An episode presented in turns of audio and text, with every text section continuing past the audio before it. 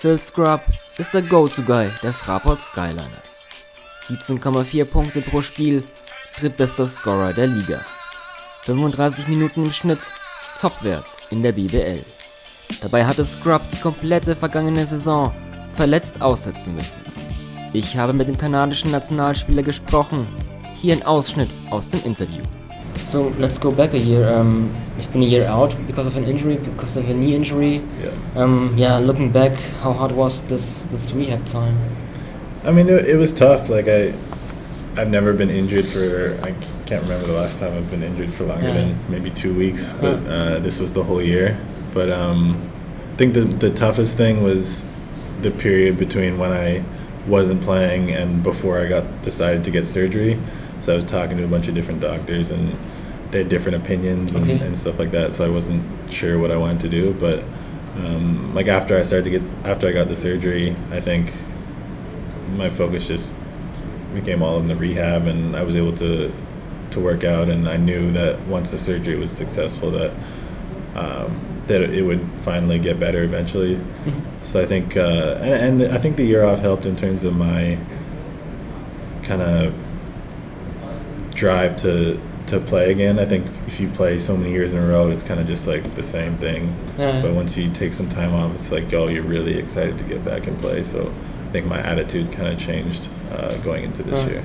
So um, I don't want to compare any injuries because th- this is I don't want to do that. But still, um, I don't know this this freak um, injury from, from Gordon Hayward. I don't know if you if you um, happen to, to see that. Uh, unfortunately, but what I kind of find interesting is like the, the message from Kobe Bryant. He posted on Instagram. I don't know if you read it. I yes, I did. I, I just, just printed it out because yeah. um, yeah, he was like saying um, what I find interesting like um, you will find beauty in the struggle of doing simple things that prior to this injury you, you take for granted. Um, yeah, was this? I I don't want to compare these injuries, but still, Mhm. like being a year out, and he has to be a year out as well. Um, yeah, yeah. What was it like mentally for you? Um, what what happened to you? Um, I mean, I think initially it was like I felt like oh like it might be nice to get some time off, you know, like just like some rest because I think with the season and then kind of straight to national team and and whatever, like you don't get a lot of rest.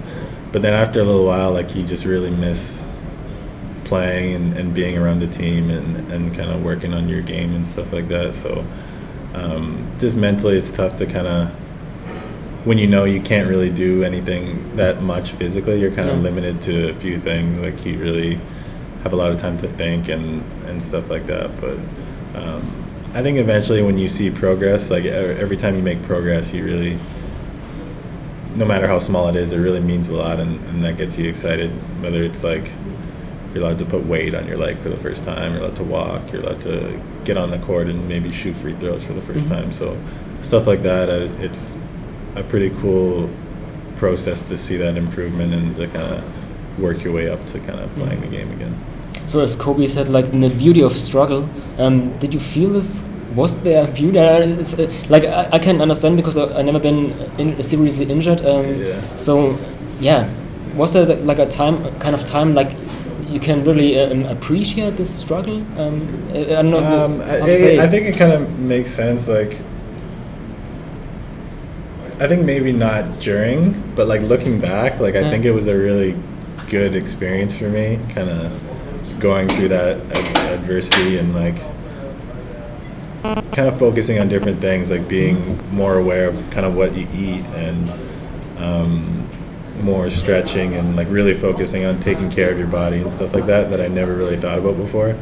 So I think going through that like really changed how I am now and how I approach um, like taking care of my body and Yeah. making sure to try and avoid injuries in the future. So it's kind of a it kind of helped me. I think uh, hopefully it will help me in the in kind of future of my, my career. Mhm. Um, this year, your, your brother was injured as well. Uh, he played with Gießen. and then, in, I guess in, in January it was like he Yeah. had a season-ending injury as well. Yep. So, yeah, how did it maybe help for you, like to have a brother who's playing basketball? Um, also Yeah. having an injury, like to, to connect with each other and, and maybe I don't know, like um, talk how yeah how how are you doing the the progress? How does Yeah. really in this hard time help to have a brother who's playing basketball?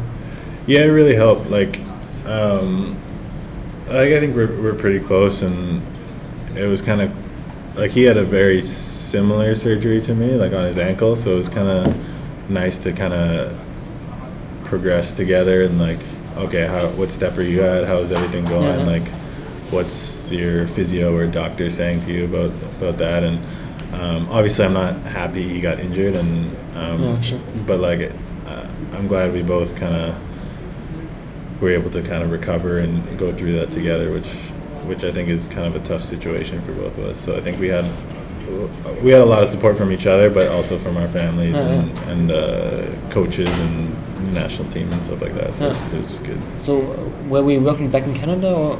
Yeah, I was, I was in Toronto working. Uh, some guys with the Canadian national team were there, and they were kind of putting me through the workouts and Huh. physio and stuff like that. Yeah. So what's like to go back to Canada because I guess you, yeah you're like a Canadian college basketball legend right? I mean, don't know. yeah. I mean like I I looked at the numbers like five titles in five years, um, yeah. 102 victories, three losses.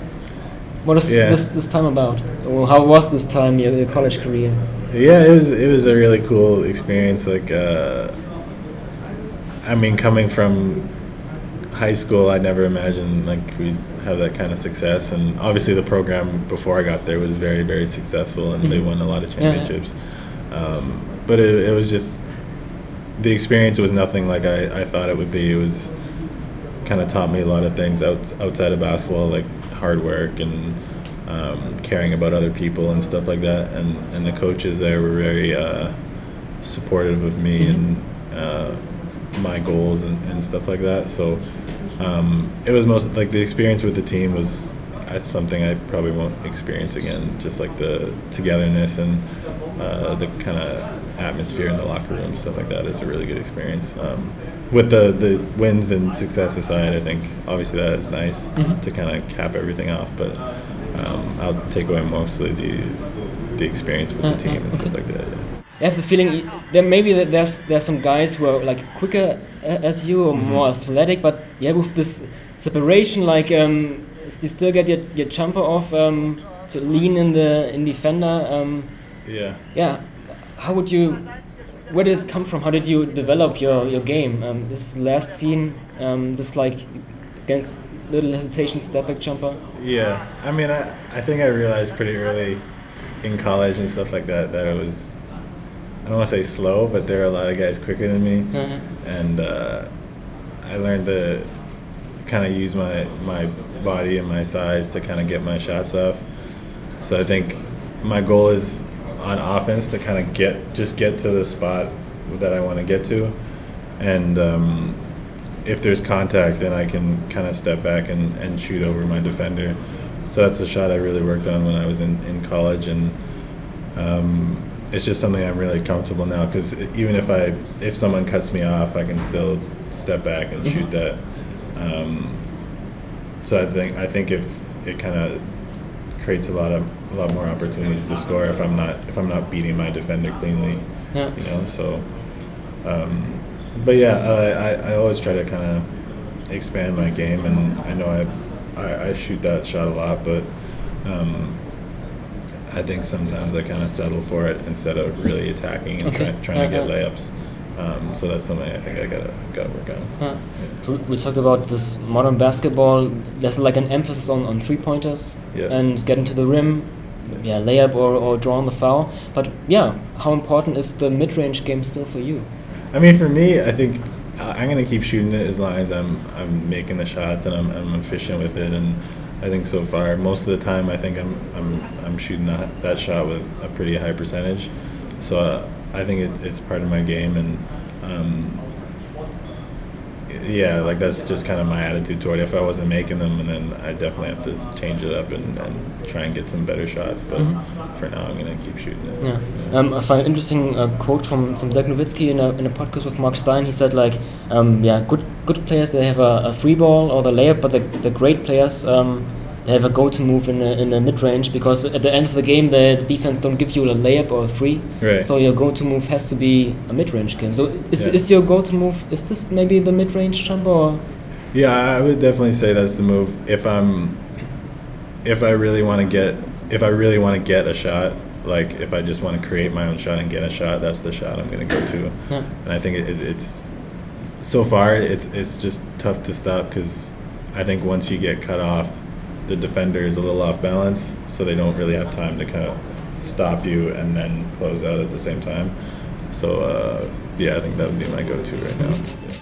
Bestes Beispiel, die Partie gegen Bayreuth. Mit seinem Go-To-Move brachte Scrub in der Schlussminute Frankfurt auf die Siegerstraße. Sechs Erfolge nach neun Partien. Frankfurt ist gut in die Saison gestartet.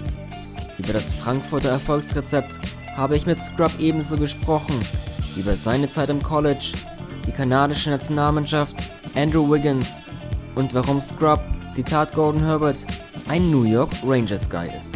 Das Interview gibt es ab Freitag, dem 17.11. zu lesen auf basketball.de.